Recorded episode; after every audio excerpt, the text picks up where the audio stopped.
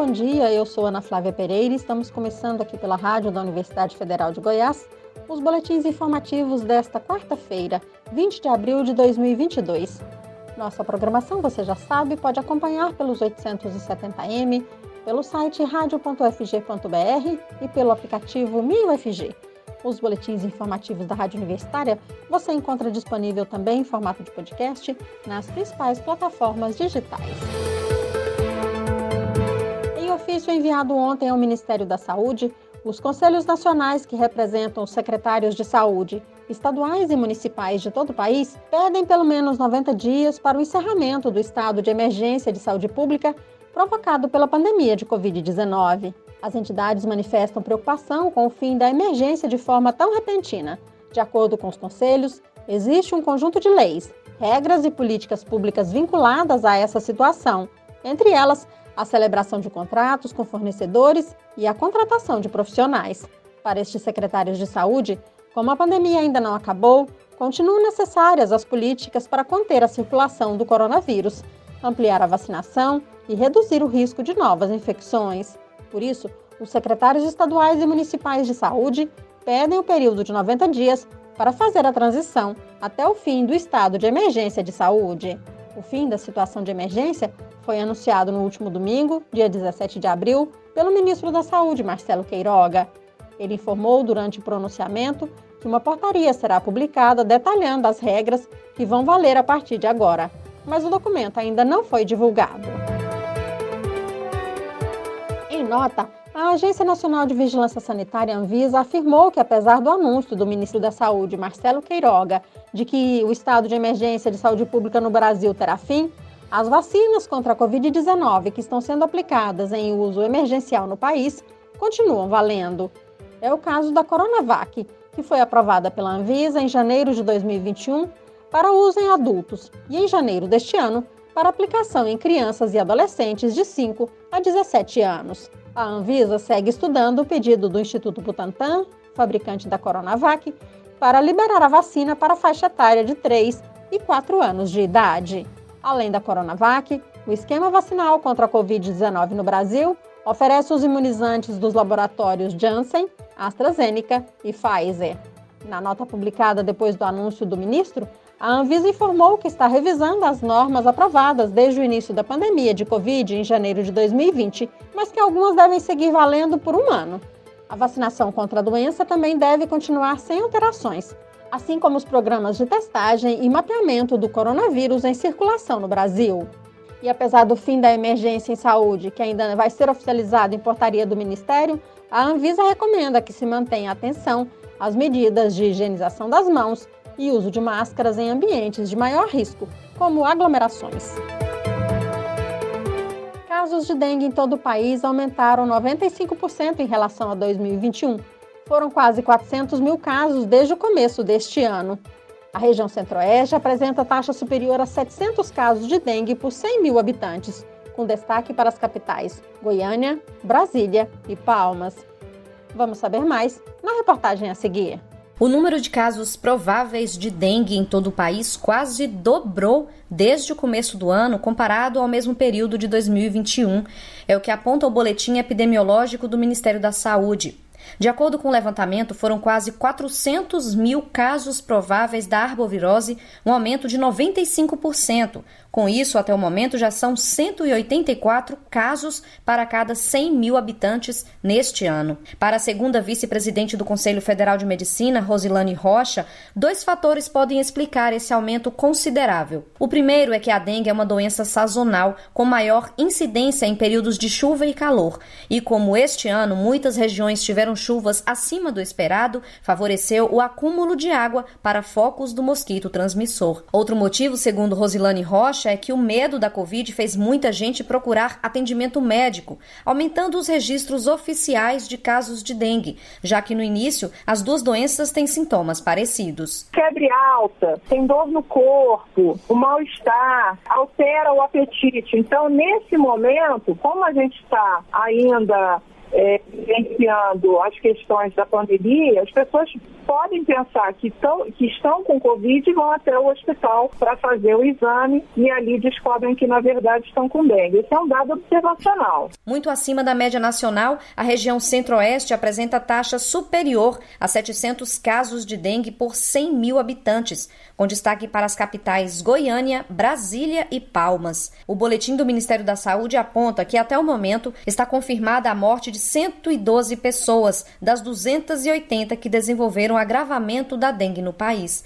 Os registros ocorreram principalmente nos estados de São Paulo, seguido de Goiás, Bahia, Santa Catarina e Minas Gerais. Além disso, mais de 170 mortes ainda são investigadas e podem estar associadas à dengue.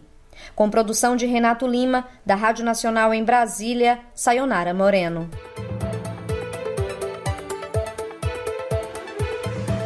Cerca de 800 atendimentos entre consultas e exames já marcados deixaram de ser realizados ontem na Santa Casa de Misericórdia de Goiânia. A paralisação foi parte de um movimento nacional que mobilizou mais de 2 mil santas casas brasileiras e teve como objetivo alertar para a possibilidade de fechamento definitivo dessas unidades de saúde.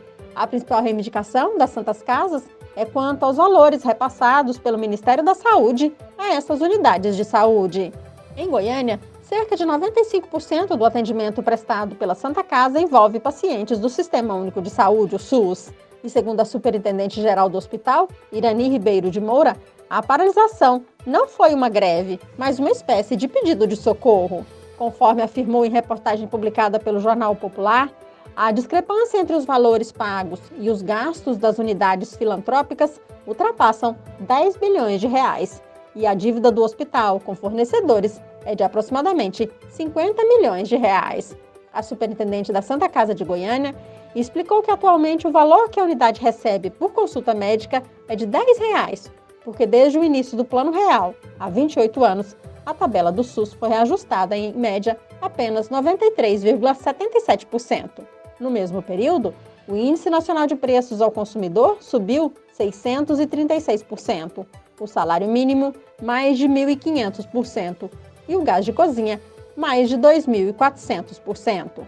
A Santa Casa de Misericórdia de Goiânia é responsável por mais de 70% do atendimento do SUS na capital, Além disso, a unidade de saúde é o hospital de alta complexidade do município. Em nota, o Ministério da Saúde informou que a gestão e financiamento do SUS, o Sistema Único de Saúde, conforme determina a Constituição Federal, é compartilhada entre União, estados e municípios. A pasta afirmou ainda que repassa recursos financeiros destinados ao custeio de serviços hospitalares, incluindo os ofertados pelo setor filantrópico, e que cabe aos estados e municípios gerenciar o sistema na ponta, conforme as características, necessidades e demandas de cada região. Em Goiânia, por mês, a Santa Casa de Misericórdia realiza cerca de 40 mil consultas, 30 mil exames, 10 mil internações e 400 cirurgias. Em todo o Brasil, os hospitais filantrópicos e santas casas são responsáveis por cerca de 50% dos atendimentos ambulatoriais e hospitalares do SUS além de representarem quase 70% dos procedimentos de alta complexidade. As dívidas das Santas Casas e hospitais filantrópicos em todo o país já somam mais de 20 bilhões de reais. E uma última notícia no nosso boletim de 10 horas. Estudantes brasileiros acabam de ser premiados em um desafio organizado pela Agência da Organização das Nações Unidas para Refugiados. O prêmio foi por soluções apresentadas para enfrentamento à crise de refugiados. Vamos saber mais na reportagem a seguir. Mais de 40 mil estudantes universitários e secundários de 70 países participaram de um desafio para melhorar a vida de milhões de refugiados em todo o mundo. A competição é organizada pela Agência da ONU para Refugiados, o Acnur. A iniciativa é parte do modelo Nações Unidas, ou UN Model, na sigla em inglês, que concedeu oito prêmios e menções honrosas aos melhores projetos. As reuniões anuais do modelo ONU simulam conferências e encontros da organização nas áreas de paz e segurança, direitos humanos, desenvolvimento sustentável, igualdade de gênero e outros tópicos. Na última edição do desafio, três equipes de estudantes brasileiros ganharam em ambas as categorias. O prêmio de comunicação foi anunciado na semana passada com destaque para o melhor vídeo. O vídeo Pelotas Model United Nations é um projeto dos estudantes de Relações Internacionais da Universidade Federal de Pelotas, no Rio Grande do Sul. Aqui, os alunos falam da importância de incluir os refugiados nas comunidades anfitriãs. Já a menção honrosa foi entregue ao G20 mais 6 Moon, fundado por Matheus Marques, que estuda Direito na Universidade de Minas Gerais, e Giulia Maras, que faz Relações Internacionais na Universidade de Siena, na Itália. No tópico da discussão, Covid-19 e refugiados. Eles recomendaram a construção de unidades de saúde nas fronteiras de países em conflito para divulgar prevenção e informação contra a pandemia.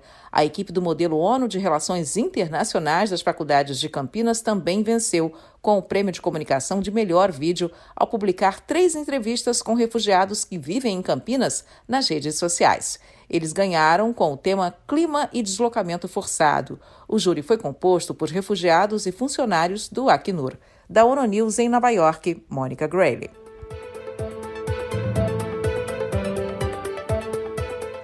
Na Rádio Universitária você pode acompanhar o um novo boletim informativo às 11 horas da manhã. Nossa programação você pode seguir pelos 870m, pelo site radio.fg.br e pelo aplicativo MinUFG. Também estamos nas redes sociais. Curta nossa página no Instagram e no Facebook. E lembre-se, a pandemia de Covid-19 não acabou. Continue se cuidando. Ana Flávia Pereira, para a Rádio Universitária.